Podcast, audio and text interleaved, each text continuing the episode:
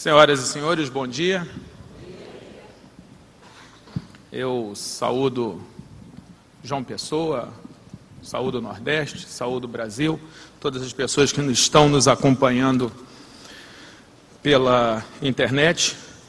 Quero agradecer muito a ideia e a hospitalidade do Sérgio Queiroz, de eu estar aqui. Quero agradecer ao Ebenezer Hagai por ter é, me convidado. Para mim é uma honra e um privilégio muito grande. É, temos hoje aqui 400 pessoas. Eu tive ontem o privilégio de ouvir o Ed René, que é, eu admiro muito. E tivemos. É, é me vem a lembrança que com 300 pessoas, Gideão venceu, é, com a ajuda de Deus, milhares, dezenas de milhares de soldados. Nós somos 400. Com 300 soldados, Esparta segurou centenas de milhares de soldados usando, a, a, aproveitando a coragem deles e o acidente geográfico. Nós temos a nossa coragem, se quisermos, e temos aquele que criou os acidentes geográficos. Então nós podemos mudar a cidade, o, o, o país, nós podemos mudar o mundo. Nós somos em número suficiente para isso. É, ontem o Ebenezer leu João 12, 26, dizendo o seguinte: Se alguém me serve, siga-me. E onde eu estou, ali estará o meu servo. Eu sei que aonde Jesus estiver, os servos deles estarão, porque ele estará pensando, cuidando, estará intercedendo. Ele diz isso. Onde Jesus estiver, ali estará o servo dele. Agora, a pergunta que eu quero fazer é: aonde o servo está? Será que Jesus vai estar? Porque se você que está aqui, você se apresenta como servo, e você está no trabalho e Jesus não está lá, o inverso não é verdadeiro. O desafio é, a certeza é, aonde Jesus estiver, o servo vai estar. Mas será que aonde o servo está, vai ser percebida a presença de Jesus naquele lugar? O, o Ed René ontem citou Mateus 16, 24, dizendo: Se alguém quer vir após mim, negue-se a si mesmo e siga-me. Tome a sua cruz e siga-me. É quando vem esse tema siga-me, siga-me é para você que já disse que quer seguir Jesus. Para quem está lá fora, a pergunta não é, a, a palavra não é impositiva, não é siga-me, é você quer me seguir? Então, quem tem algum dever, alguma responsabilidade, são aqueles que disseram que querem seguir. Quem está lá fora não tem nenhuma obrigação de seguir não tem que ser atacado por não seguir, tem que ser amado seguindo ou não seguindo, tem que ser respeitado. O siga-me, o imperativo, é para quem quer. Você quer o siga-me, porque ele diz: se alguém quer vir após mim, negue-se a si mesmo, tome a sua cruz e siga-me. Outra tradução diz: renuncie-se a si mesmo. E talvez hoje você seja convidado a renunciar alguma coisa na sua vida profissional. Mas quero tranquilizar, é tudo opcional. Jesus começa sempre, se você quiser, se você acreditar. Se a gente falar de vida profissional, é, antes de falar de vida profissional, a gente tem que falar de outra coisa, que é a sua relação com a sua espiritualidade. Existem três tipos de gente. O primeiro tipo é aquele que não quer nada com a espiritualidade, ou é ateu, ou é cético, ou é agnóstico, ou até acredita em Deus, mas não é um assunto da vida dele. O segundo tipo de pessoa é aquela pessoa, imagina um arquipélago. Então, a vida religiosa, a relação com Deus é uma ilha dentro do arquipélago. E essa pessoa fica transitando nas ilhas desse arquipélago da sua vida. Tem um momento que está na casa, outro está no trabalho, outro está no lazer, outro está cuidando da, do, do corpo, da atividade física, e uma dessas ilhas é a religião dele, a espiritualidade dele, que ele visita de vez em quando, determinadas ocasiões do ano, em momentos de maior dificuldade. E veja, essa opção não é ruim. Se você pode de vez em quando visitar uma ilha onde está Jesus, já é uma boa coisa. Mas existe um terceiro tipo de relação com a espiritualidade, que é aquela relação da pessoa que coloca Jesus, imagina agora o sistema solar. Jesus fica no centro. E tudo, todas aquelas ilhas do exemplo anterior, é, gravita em torno de Jesus. Então, o seu trabalho, a sua casa, a sua família, a sua atividade física, os seus negócios gravitam em torno de Jesus. Qual é a sua posição? Eu tenho certeza que você não está no primeiro caso, porque se você está aí é, na internet assistindo essa conversa, se você veio aqui hoje, inclusive vencendo a chuva, tá? Você está interessado em Deus mesmo debaixo de chuva. Isso é muito legal. Então você não está no primeiro tipo. Mas eu pergunto a você: você está naquele cara que a religião é parte da sua vida, para parte para a qual você é, separa um tempo como você separou hoje, que legal, que ótimo? Ou será, mas isso não influencia em todas as áreas na sua vida? Isso é parte só da sua vida. Ou você é aquela pessoa que Jesus influencia tudo? Bem, a minha impressão é que pelo menos Paulo ele era do terceiro tipo. Porque ele dizia o seguinte: Estou crucificado com Cristo, isso foi citado ontem aqui. Estou crucificado com Cristo e vivo não mais eu, mas Ele vive em mim. O Paulo está no terceiro tipo. Jesus era o centro.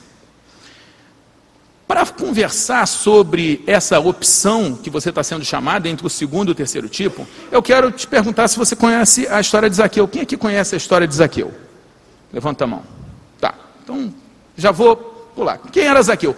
Zaqueu era um superintendente da receita do tempo de Jesus. Ele era publicano e era corrupto. Isso é coisa daquele tempo, não acontece mais isso. Ele era um fiscal corrupto e, consequentemente, muito rico, até porque era o chefe, então ele recebia a parte dele de todos os fiscais da sua região. Só que, apesar de rico, ele tinha alguns problemas, ele era malquisto. E ele tinha um outro problema, ele era baixinho. E certamente se incomodava, porque existe uma pressão, existem estudos que mostram que, que, que para o cara ser atraente, quanto mais baixo ele é, mais dinheiro ele precisa ganhar. Isso, isso são estudos científicos, gente. Tô, não é ideia minha, eu só estou contando. A opinião de Deus é diferente. Samuel disse isso para o pai de Davi, dizendo: Olha só, o homem olha a aparência, mas Deus olha o coração.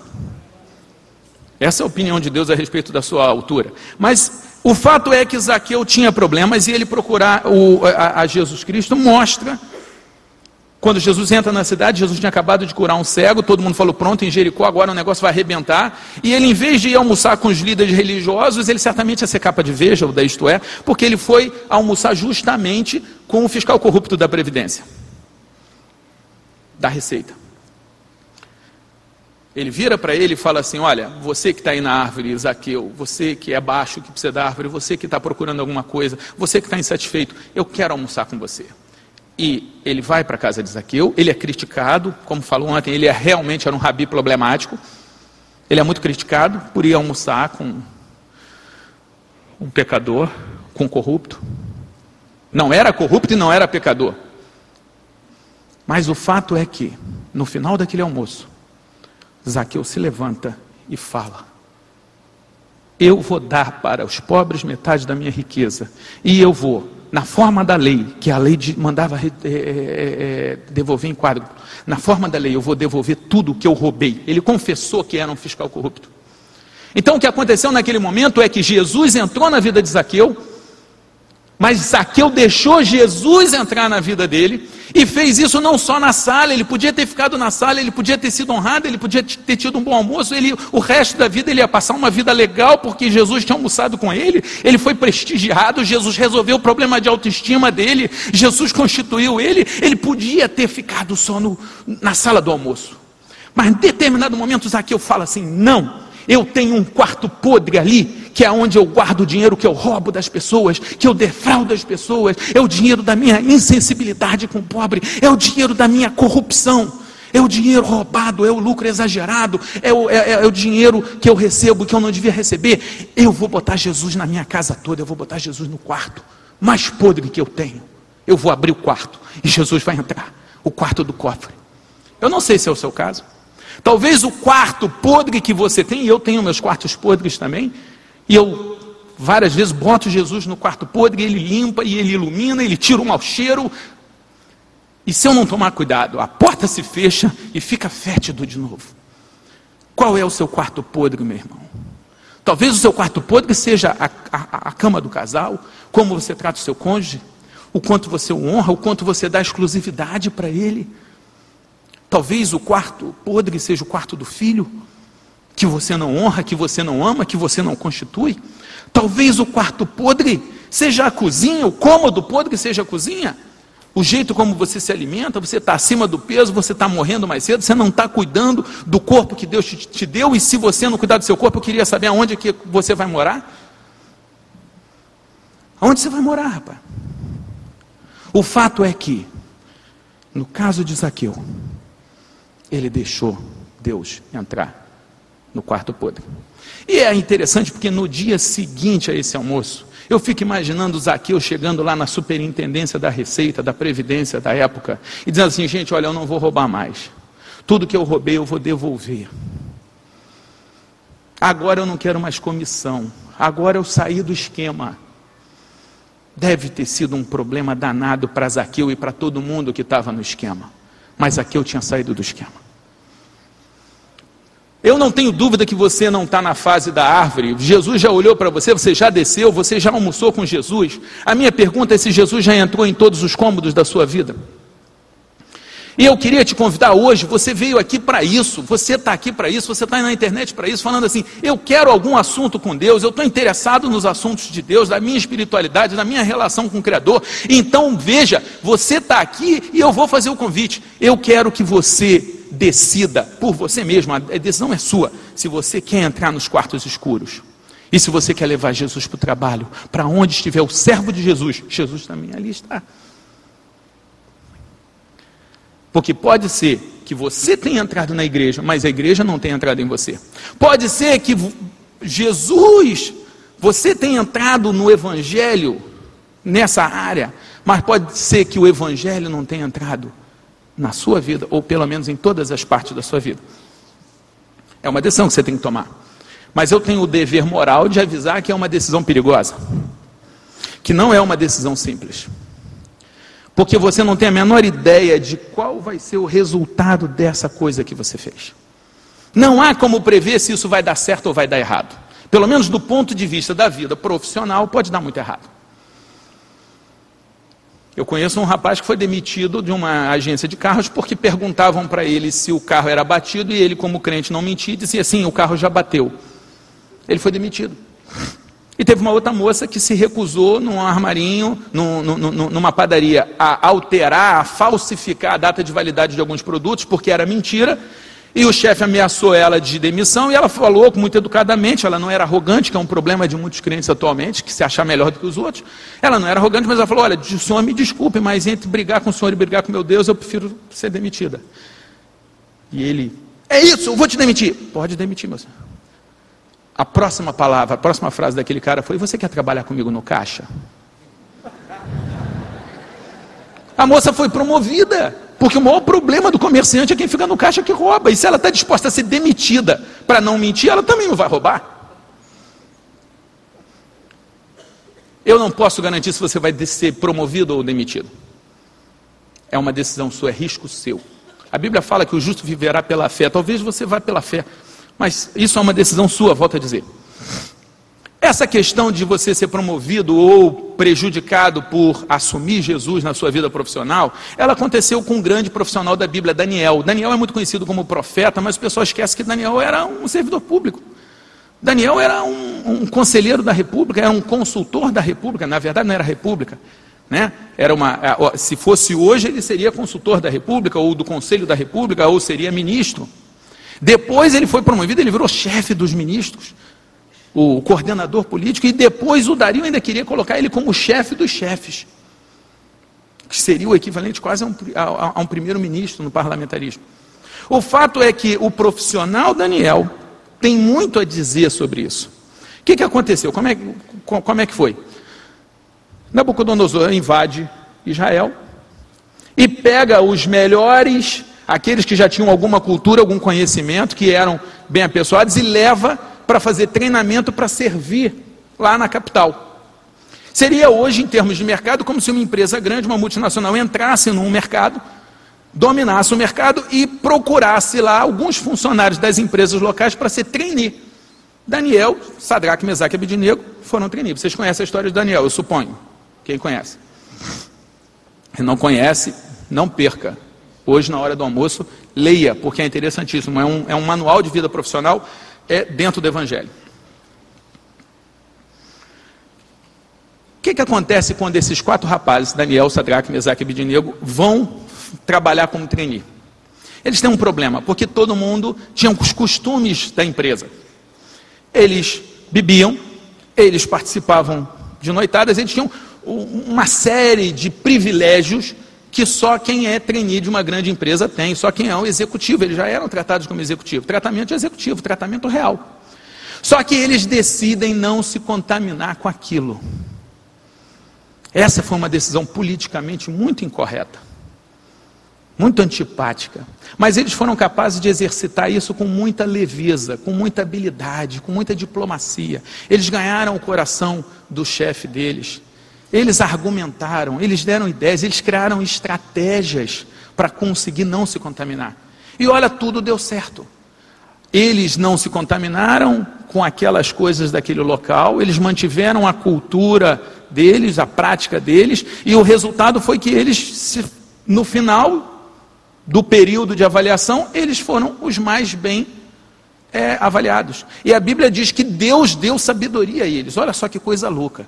Porque eles foram escolhidos que já tinham alguma sabedoria, mas o texto diz que Deus deu sabedoria. Aí eu pergunto: Deus deu como? Foi eles estudando ou Deus abriu na cabeça? Porque pelo menos com Salomão aconteceu isso, de Deus abrir a cabeça e colocar sabedoria.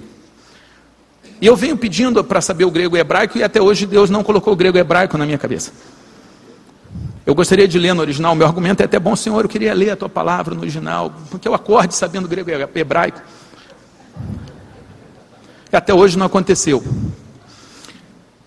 Eu estou, infelizmente, ou felizmente, não sei, é a vontade de Deus, no, na, no grupo geral daqueles que tem que obedecer é, Provérbios 22, 29, que diz: Viste um homem habilidoso, um homem hábil no seu trabalho, ele será promovido, ele será posto entre reis, não permanecerá entre de posição inferior. Busca a sabedoria, busca o conselho, busca o feedback, o ferro a fio ferro. Esses conselhos bíblicos me fazem estudar, aprender e está onde eu estou. Seja como for, eles foram promovidos. Meus parabéns, promovido, beleza. O problema é que se no capítulo 1 eles foram promovidos, no capítulo 3, o mesmo cara resolve que todo mundo tem que adorar ele, tem patrões e gerentes e políticos que querem ser adorados. Às vezes marido, às vezes esposa que querem ser adorados, às vezes pastores que querem ser adorados. E eles falaram: olha, desculpe, eu sou simpático, eu sou educado, eu sou habilidoso, eu sou diplomata, mas quando chega ali, entre eu negar o meu Deus não vai dar. E isso colocou eles na fornalha. Então, ser crente, se a, assumir uma posição de sua espiritualidade dentro do trabalho, pode dar certo pode dar errado. Pode te dar promoção ou pode te dar fornalha. Você vai para o forno, você vai para o fogo, você vai para o ostracismo. E você pode dizer, sim, mas eles foram tirados da fornalha, então isso não é um problema. Sim, mas se a, se a gente olhar lá em Hebreus 11, a gente vai ver que na história do cristianismo, esse negócio de tirar do fogo e não pegar fogo é a exceção. Normalmente a gente pega fogo mesmo.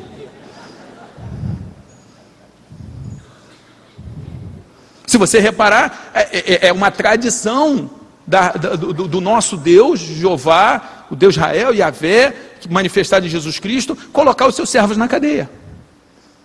José, Jeremias, Jesus, Paulo, é uma tradição. Prepare-se. Bons tempos em que são colocados na prisão inocentemente. Porque, infelizmente, hoje a gente tem alguns que se apresentam pela espiritualidade que mereciam estar na prisão por mérito próprio. Mas vamos lá. No caso Sadraque, Mesaque e Abidinego, a, a questão é essa. Mas tem uma outra questão interessante. Daniel, o rei, o imperador, tem um problema político no, no reino. O, o, o, o CEO tem um problema político, um problema técnico na empresa. Ele tem um sonho e as pessoas não sabem administrar o sonho dele. Não sabem dizer qual é o sonho. Não sabem colocar o sonho em prática. E ele chama os sábios e fala: Olha, eu tive um sonho, vocês descubram o sonho e a interpretação, e eu não vou dizer qual o sonho, porque eu acho que vocês são maus funcionários, vocês são maus conselheiros, e vocês têm que descobrir o sonho que eu sonhei. E aí, Daniel, um dos sábios, um dos conselheiros daquela, é, é, é, é daquele país, daquela empresa, vira e procura ajuda de Deus. Olha só que coisa interessante, ele pediu ajuda a Deus para resolver um problema de trabalho, uma tarefa dada pelo patrão dele. E o interessante é que Deus ajuda. E aí eu pergunto para você: será que Deus ajuda você no seu trabalho? Será que isso não é concorrência desleal com os que não querem? Será que isso é nepotismo? Bem, eu sei, o exemplo é bem conhecido, de um cara que é cabeludo, ele é cabeludo porque ele não quis ir ao barbeiro. Então, se tem alguém que quer te ajudar na vida profissional e você procura, ótimo. Se você não procura, você tinha à disposição. O fato é que o Daniel, ele salva os sábios, porque o rei, o imperador, ele queria matar todos os sábios. E Daniel, mais uma vez com habilidade, mais uma vez com diplomacia, pede um prazo, ora, pede ajuda a Deus, pede ajuda aos, aos seus outros colegas ali, o Sadraque, Mesaque e Abednego, e protege os outros sábios, porque ele tinha a resposta. Ele podia chegar e falar assim: Olha, seu Nabucodonosor, realmente esses sábios merecem morrer porque ninguém sabe fazer o trabalho deles. Pode matar todo mundo que eu tenho a resposta. Mas você não vê da parte de Daniel essa forma de se relacionar com a concorrência. Ele protegeu os concorrentes, concorrentes que depois no futuro iriam querer a morte dele. Mas Daniel é responsável pelo que ele faz, não pelo que fazem com ele. Você é responsável pelo que você faz no seu trabalho, não pelo que fazem com você no seu trabalho. Daniel consegue dar o retorno. E Daniel vira o ministro, porque resolveu o problema. E então ele foi promovido. E aí você fala, poxa, que bom seguir e pedir ajuda a Deus no trabalho. O problema é que alguns capítulos depois, um outro rei resolve proibir todo mundo de orar para qualquer outro tipo de Deus que não ele mesmo. Mais uma vez, essa natureza humana de querer ser adorado, que também foi tocada ontem aqui pelo Ed. O Daniel, que era um cara simpático, e o Daniel tinha um problema, ele foi promovido, isso gerou inveja, e as pessoas que ele ajudaram tiveram inveja e armaram para ele. E o mais interessante de terem armado para ele é que procuraram em Daniel falhas para poder derrubar ele, para ele perder o cargo. Hoje, os nossos ministros, infelizmente, é fácil achar. Procura, acha ligação, procura, acha contrato. Não foi o caso de Daniel. Daniel passou. Daniel não tinha assunto com Delta, com Cavendish, com Cachoeira. Não acharam nada. Não acharam nada. E aí falaram: o ponto fraco do Daniel é o seu Deus. Os inimigos chegaram à conclusão, e eu quero saber: se chegariam à mesma conclusão. Se os seus inimigos procurarem falhas na sua integridade, na sua competência profissional, no seu comportamento, na sua honestidade, será que eles vão achar alguma coisa? Porque um dia alguém procura. E a Bíblia diz que quem procura, se houver o que for, o que seja achado, vão achar. Mas não acharam com Daniel e falaram: a fraqueza dele é o Deus. Não sabiam que a fraqueza dele era o Deus Todo-Poderoso. E se você, a sua fraqueza profissional for o seu Deus que é Todo-Poderoso, olha que coisa bacana. Mas acharam. E aí, amigos, armaram, fizeram um serviço muito bem feito de intriga, prepararam tudo, e aí o Dario vira e fala assim: quem rezar, quem orar, quem se ajoelhar para o outro que não seja eu mesmo, morte. Não, morte não. Cova de leões. É, morte na cova de leões, desculpe.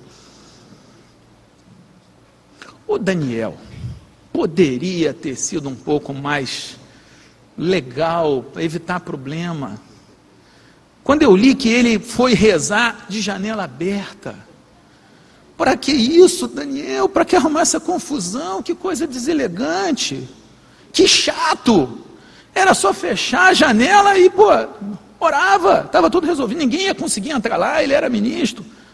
Mas o chato do Daniel, desse profissional que, que temia Deus, abre a janela. E aí, cova dos leões. Se você assumir, abrir a janela da sua opção por Cristo, ou você pode virar ministro, ou pode ser promovido, ou pode parar na cova dos leões. Não há garantias. No caso de Daniel, você pode dizer sim, mas Deus protegeu ele na cova dos leões. Mas mais uma vez eu cito a história do cristianismo. Na história do cristianismo, os casos de boca de leão fechada por anjos são um tanto raros. Eu posso garantir a você que sempre haverá um anjo ali. Sempre haverá um anjo. Algumas vezes, como foi no caso do Daniel, para fechar a boca do leão. mas na maior parte dos casos, para participar da glória que está sendo Deus pela sua opção. No caso lá do Coliseu, tinha anjo também, mas para levar o espírito de volta a Deus que o deu. Então eu não posso garantir para você que a boca do leão será fechada. E o Daniel não teve essa garantia, ele foi para lá sem essa garantia. E o interessante é que depois, o, o, o Dario, que o tinha demitido injustamente, vira para ele e você está bem, Daniel. E o Daniel podia dizer: Olha, você foi desleal comigo, você e reclamar e dizer que foi injustiçado. O Daniel falou: Vive, ó meu rei. Olha como a forma como o profissional Daniel se relacionou com a injustiça no trabalho dele. Que coisa fantástica. Por um momento, já que o assunto é vida profissional, vamos olhar o profissional Daniel. Em todos os momentos, competente, dedicado, diplomata, sábio, tratando todo mundo bem, até os concorrentes, até os invejosos, tratando bem o chefe, tratando bem os subordinados, pensando no bem da cidade, e a Bíblia fala isso, a cidade, Deus fala isso quando manda o, povo para o exílio, para onde você for, cuide do bem da cidade, porque no, na paz da cidade vocês estarão bem. Se vocês estão em João Pessoa, vocês estão aqui, cuidem do bem da cidade, essa é a, é a determinação. Nós estamos no exílio, a nossa pátria não é essa, a nossa pátria é outra, é aquela para a qual nós vamos depois que mergulharmos na morte e sairmos ressurretos. Mas nessa aqui, nesse exílio, nós somos estrangeiros, nós somos o, o, o inimigo, nós somos os inconformados. Mas nós temos que cuidar do bem da cidade. Agora, quando o assunto era negar a sua fé, o Daniel era um chato.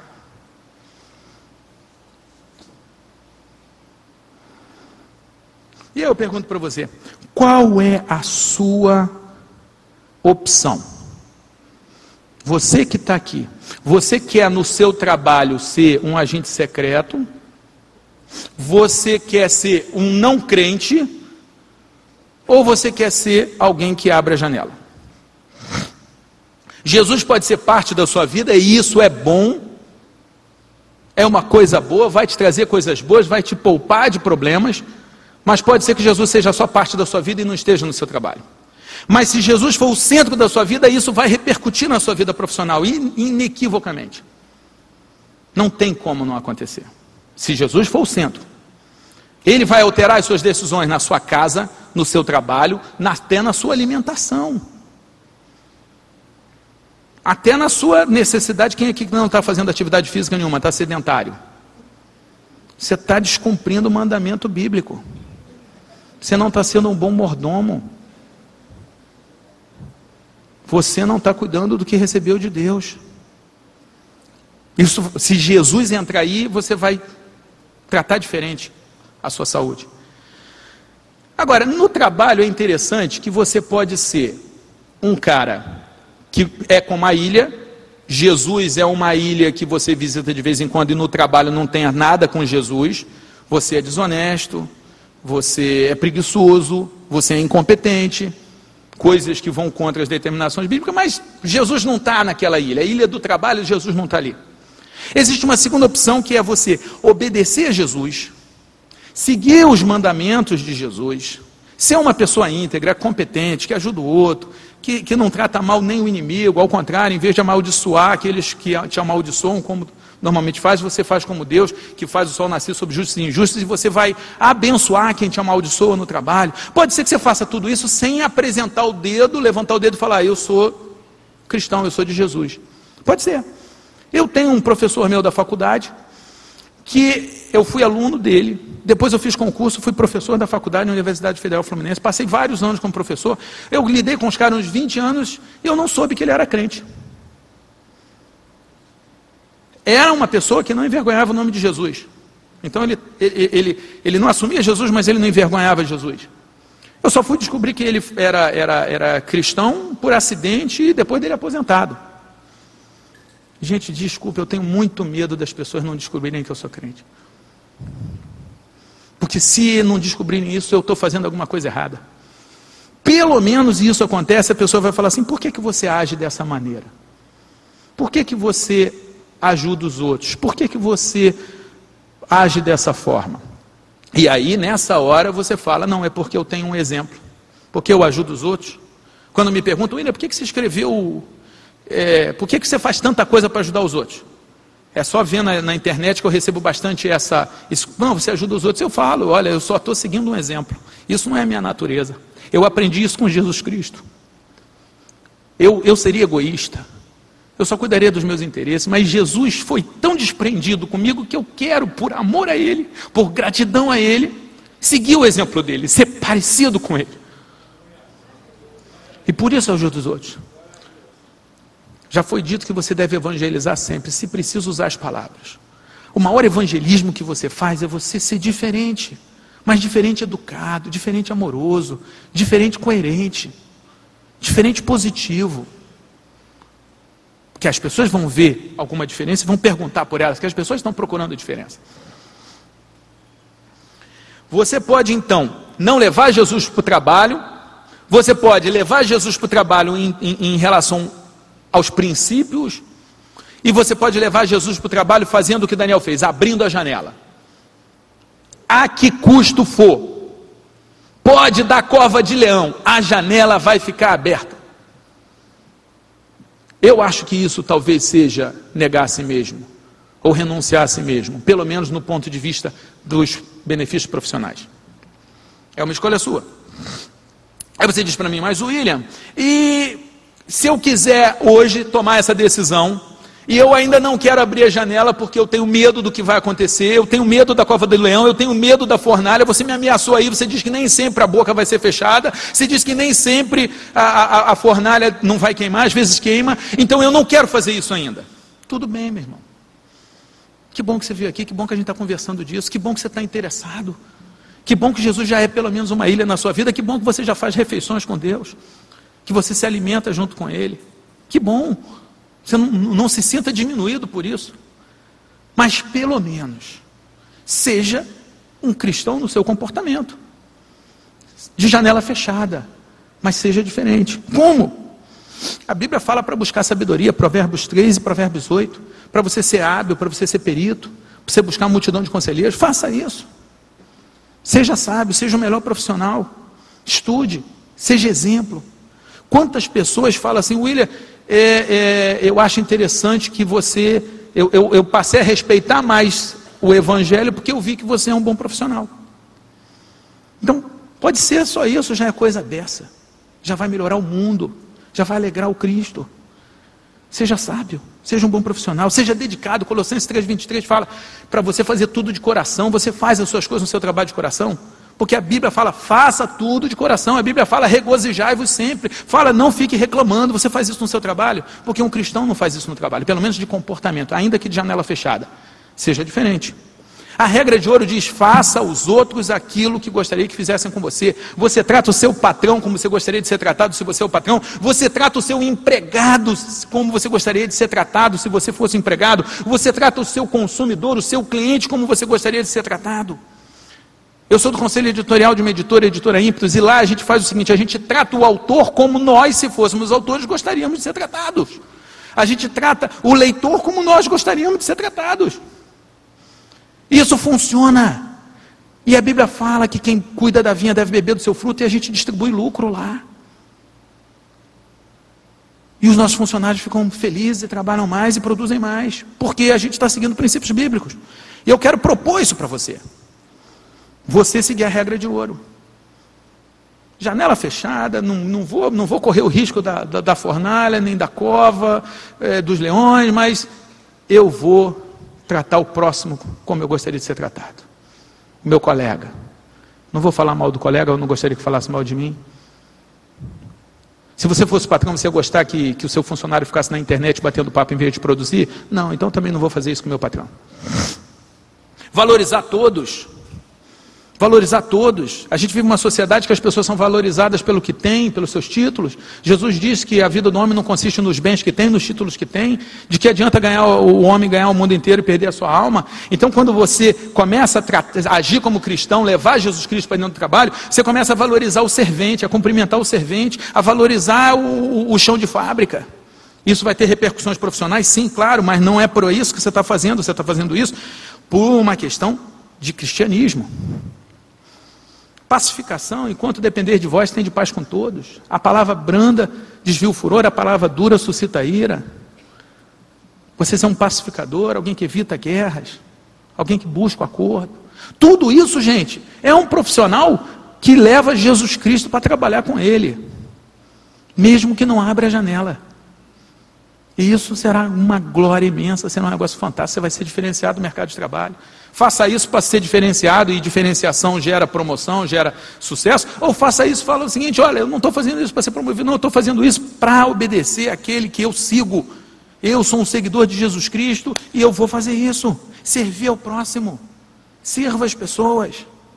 A Bíblia fala, Jesus fala, no mundo aí fora, maior é aquele que é servido por muito, mas aqui no meu reino, no meu paradigma, maior é aquele que serve a muitos. O que que fala Efésios? Efésios 6 diz o seguinte: olha, vocês que são empregados, obedecei o vosso patrão com temor e, e, e tremor, como se fosse a Jesus Cristo.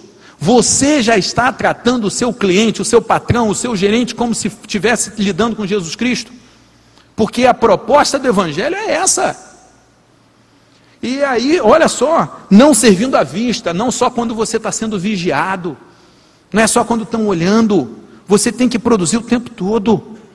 Eu já peguei funcionária minha, crente, do louvor da igreja, ligou e disse que estava trabalhando, que estava no Rio de Janeiro, trabalhando, fazendo visita à livraria, a curso, e a gente sabe, porque o celular é da empresa, onde ela estava, ela estava na casa dela.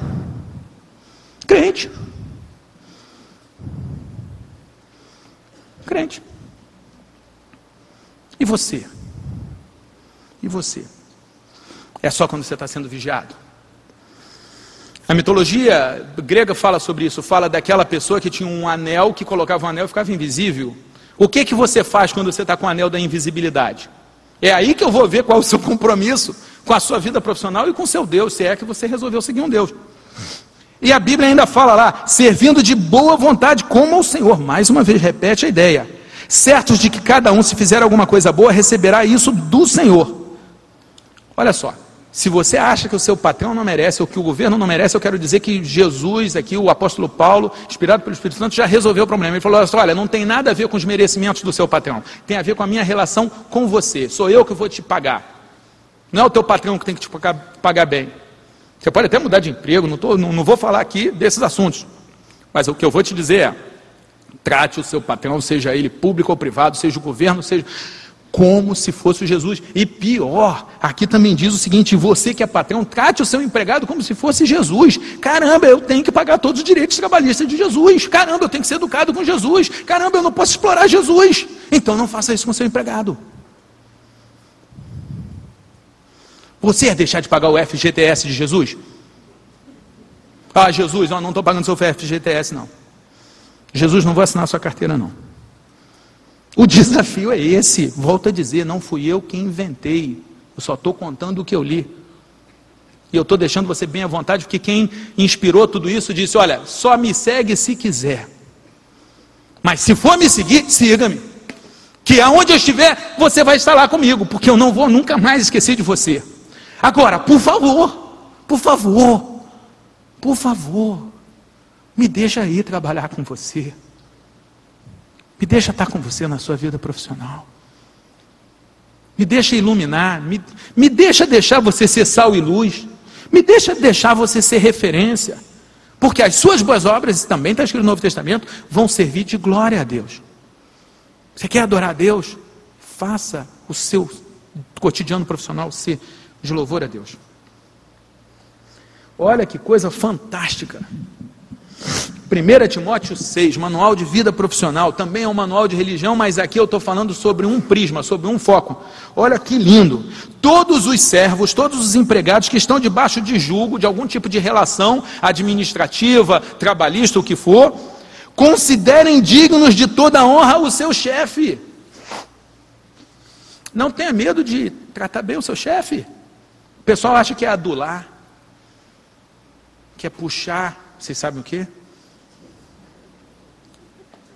Ah, não, fulano é um adulador. Não, fulano está seguindo lá, 1 Timóteo 6. Não, por que, que você trata bem o seu patrão? Ah, desculpa, é porque eu sigo um cara que me salvou a minha vida, que mudou a minha história. E lá, numa das cartas de um apóstolo dele, ele fala para eu respeitar a autoridade. Opa!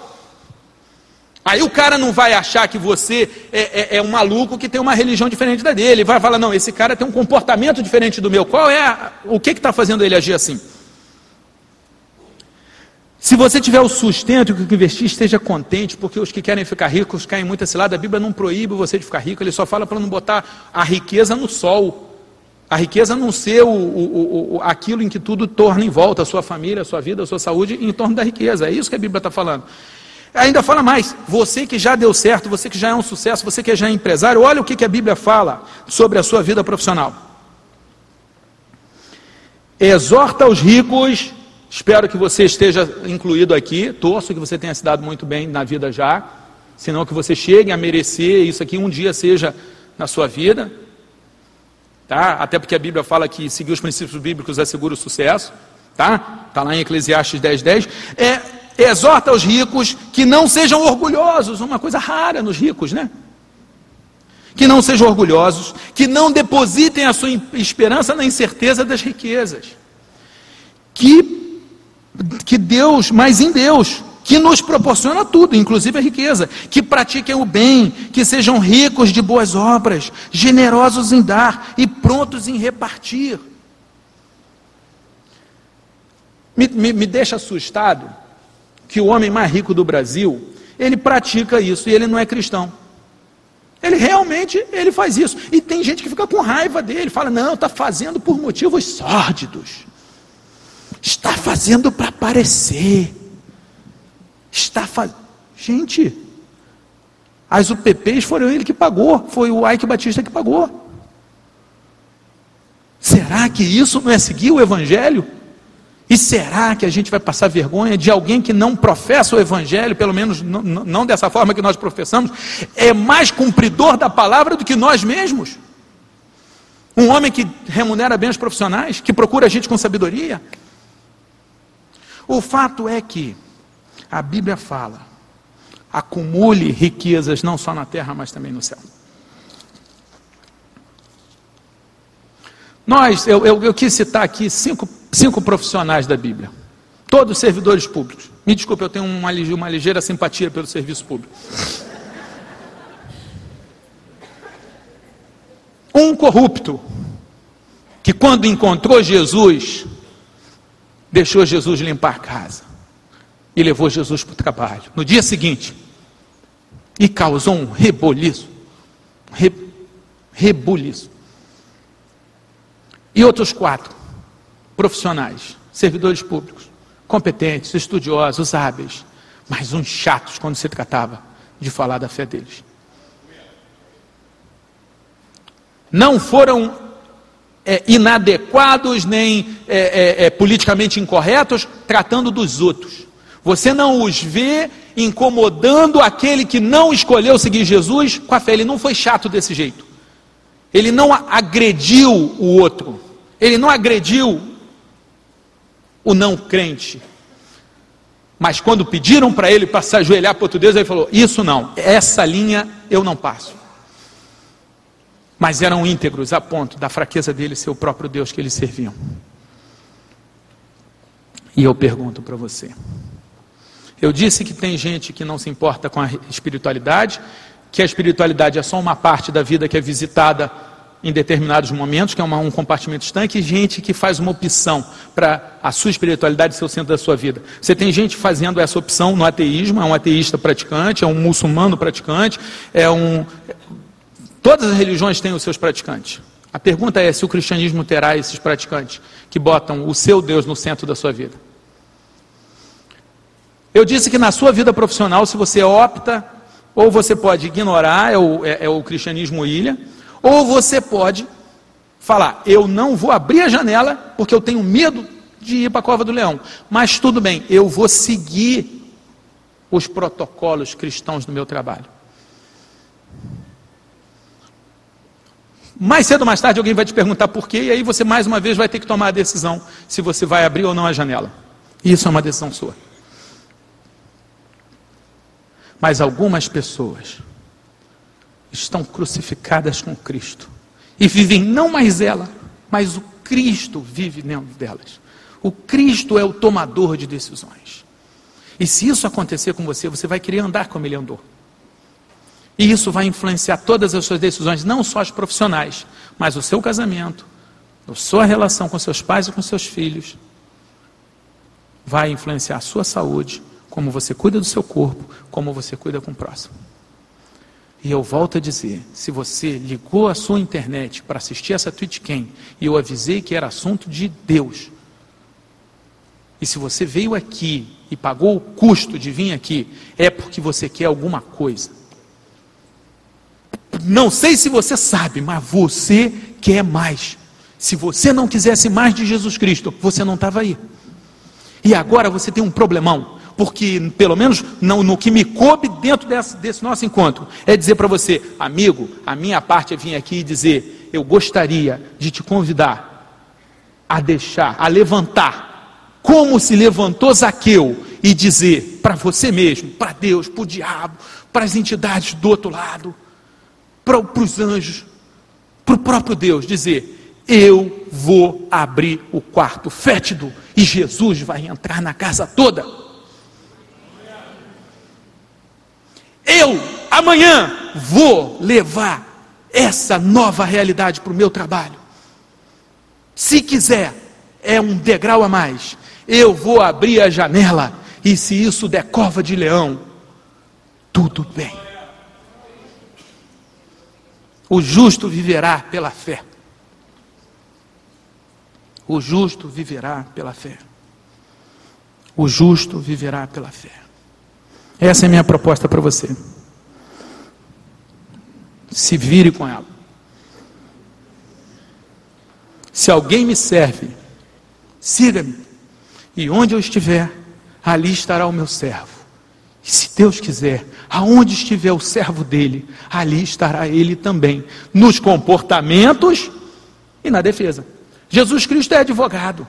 Eu, eu, eu, já fui advogado, eu lido com advogado, e o advogado tem a função de defesa, mas o advogado também tem a função de consultoria. Jesus é ótimo advogado de defesa, mas ele também é ótimo consultor como advogado, de como você agir. Por exemplo, ele fala para você pagar os seus tributos.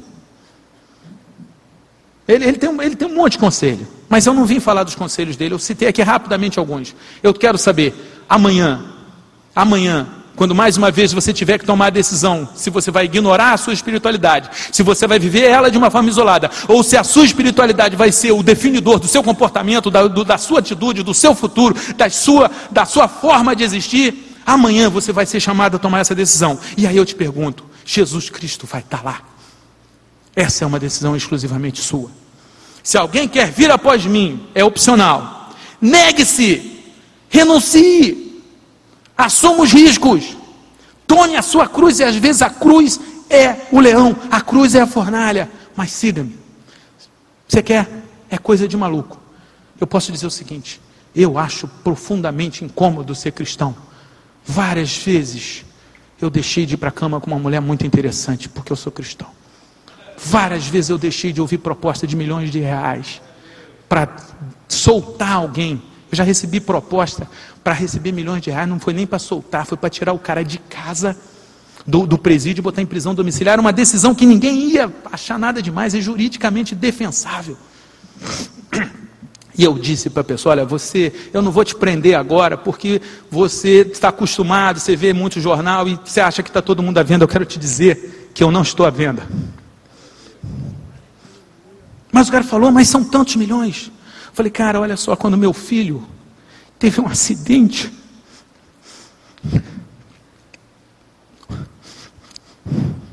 e estava para ficar paraplégico, eu pedi a Jesus, cura meu filho, e ele curou. E se Jesus me honrou, com um cargo de autoridade na República, e se eu vindo sentença, como que eu posso, na próxima vez que eu precisar dele, ter cara de olhar Jesus e pedir alguma coisa?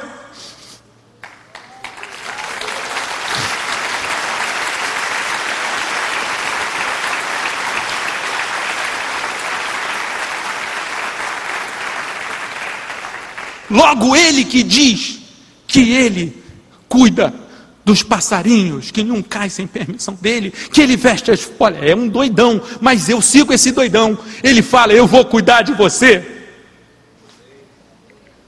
Me segue, me segue.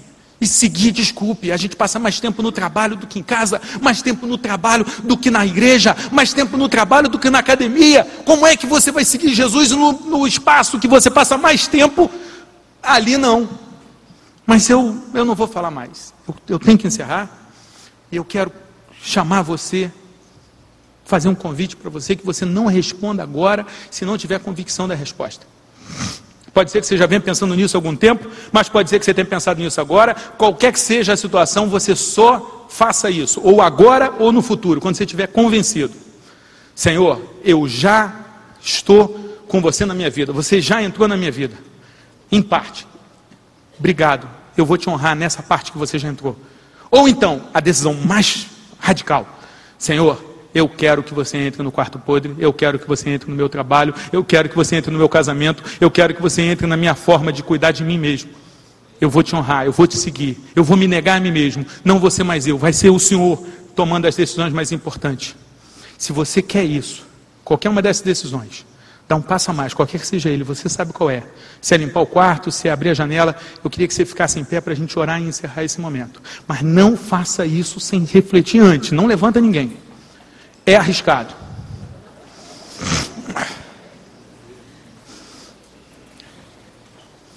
Vamos orar? Senhor Deus, cada pessoa que está aqui, Senhor, está muito além daquilo que Zaqueu fez, Senhor já subiram na árvore, tu já olhaste para elas, elas já desceram, elas já convivem, elas já almoçaram contigo, elas já rezaram numa ceia de Natal, ou num almoço, ou num casamento, ou em qualquer, ou na escola dominical, onde for. Já estão, Senhor, em parte, tu já está em parte da casa. Que essa parte seja maravilhosa, que essa parte, Senhor, ilumine as outras, que essa parte seja é, de, de, de alegria, de prazer e de serviço. Mas, Senhor, aquele que levantou para limpar o quarto podre, o Senhor entra no quarto podre e limpa, Senhor. Pai, aquele que levantou querendo mudar a sua vida profissional, Pai, por favor, Senhor, tem misericórdia de nós, já começar por mim, Senhor, cada um aqui, Senhor. Que nós possamos praticar no nosso cotidiano, Senhor, as lições que Tu nos ensina na Tua palavra. E, Senhor, para aqueles que querem isso, dá coragem, disposição e determinação de abrir a janela e dizer: Eu estou me ajoelhando para o meu Deus, custe o que custar, dê no que der. Senhor, a estes tomar essa decisão, Senhor, abençoa. Em nome de Jesus, Senhor, que nós te pedimos isso, Pai.